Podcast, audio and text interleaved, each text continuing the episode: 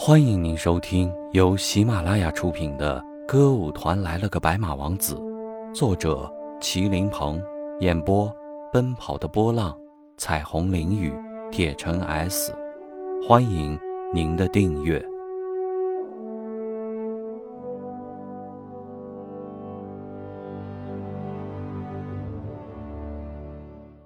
第四十八集：盛光明的心计。范飞燕最初滑旱冰的时候，她仅仅是因为很有兴趣，而根本不会滑，所以经常摔跤。可是有一天，当她照样在县灯光球场里蹒跚学滑时，忽然发现有个人在旁边一直用那种眼光看着她，这使她有点不快。不过她并没有表现出来。要不要我教你滑？那个人见她半天不理他。主动上来搭讪道：“不用。”范飞燕回答的很干脆。她拒绝他倒不是因为别的什么原因，而仅仅是由于她觉得他长得不够帅。他喜欢人的理由很简单，只要是帅哥，他都愿意接近。可是他不帅，所以他就不想理他。这个不帅的人正是盛光明。盛光明见他这种态度，并没有继续纠缠。他转身走了，可是第二天，当范飞燕像往常一样又来到灯光球场学滑冰时，他发现先于他已经有个人在那里滑了。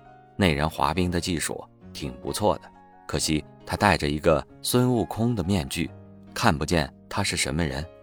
那人滑冰的姿势潇洒而优美，他站在旁边简直都看呆了。不一会儿。戴着面具的孙悟空滑到他的面前，对他说了一句：“要不要我教你滑？”“ 当然要，你能教我那太好了。”范飞燕很高兴能有这么一个高手教自己，于是她很快穿上了自己的滑冰鞋。那人也很快牵着她的手上了球场，慢慢教她向前滑。开始滑的时候，腿要弯一点，上身微微前倾。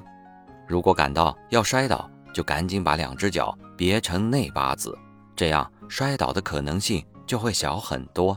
他耐心地讲解着，热情地教着。果然，在他手把手的传授下，范飞燕的滑冰技术大有长进。等这天夕阳西下要结束滑冰时，他都有些舍不得离开了。走吧，天都快黑了。”孙悟空说道。“明天你还来吗？”他这样问他：“只要你要我来，我一定来。”“我当然要。”“那我一定来。”“太谢谢你了。”“不用谢，明天见喽。”“哎！”就在他要转身走时，范飞燕一下喊住了他：“什么事儿？”那人停下脚步：“你很奇怪啊。”“怎么奇怪啊？”你怎么老戴个孙悟空面具啊？我到现在还不知道你是什么样子，能摘下你的面具让我看看你的庐山真面目吗？不能。为什么？因为你不喜欢。你怎么知道我不喜欢？我的感觉。错。范飞燕用手指在空中画了一个大大的叉。我不喜欢能和你在一起这么长时间吗？这么说你是喜欢喽？当然喜欢。你能义务当我的老师，我还能不喜欢吗？赶快把面具拿掉吧，让我看看我的师傅到底是个什么样的人。你可要说话算话哦。不算话是王八蛋。好，那我就献丑了。那人终于摘下了自己的面具，原来他就是盛光明。啊，原来是你！范飞燕这才发现，原来他就是昨天要主动教他滑而被他拒绝的那个他不喜欢的人。哼，不喜欢了是吗？申光明看出了他脸上的表情。你说话可要算话哦。范飞燕这时不好说什么了，实事求是地说，他内心里是有些失望的。但一来考虑到自己刚才说过的话，二来他今天教他滑冰确实使他的技术大有进步。越是接近成功的时候，对他的吸引力也就越大。这种诱惑已经盖过了他对他帅不帅的感觉，所以他想了一下，对他说了一句很狡猾的话：“我说话当然算话，我说的喜欢是指喜欢你教我滑冰，是吗？”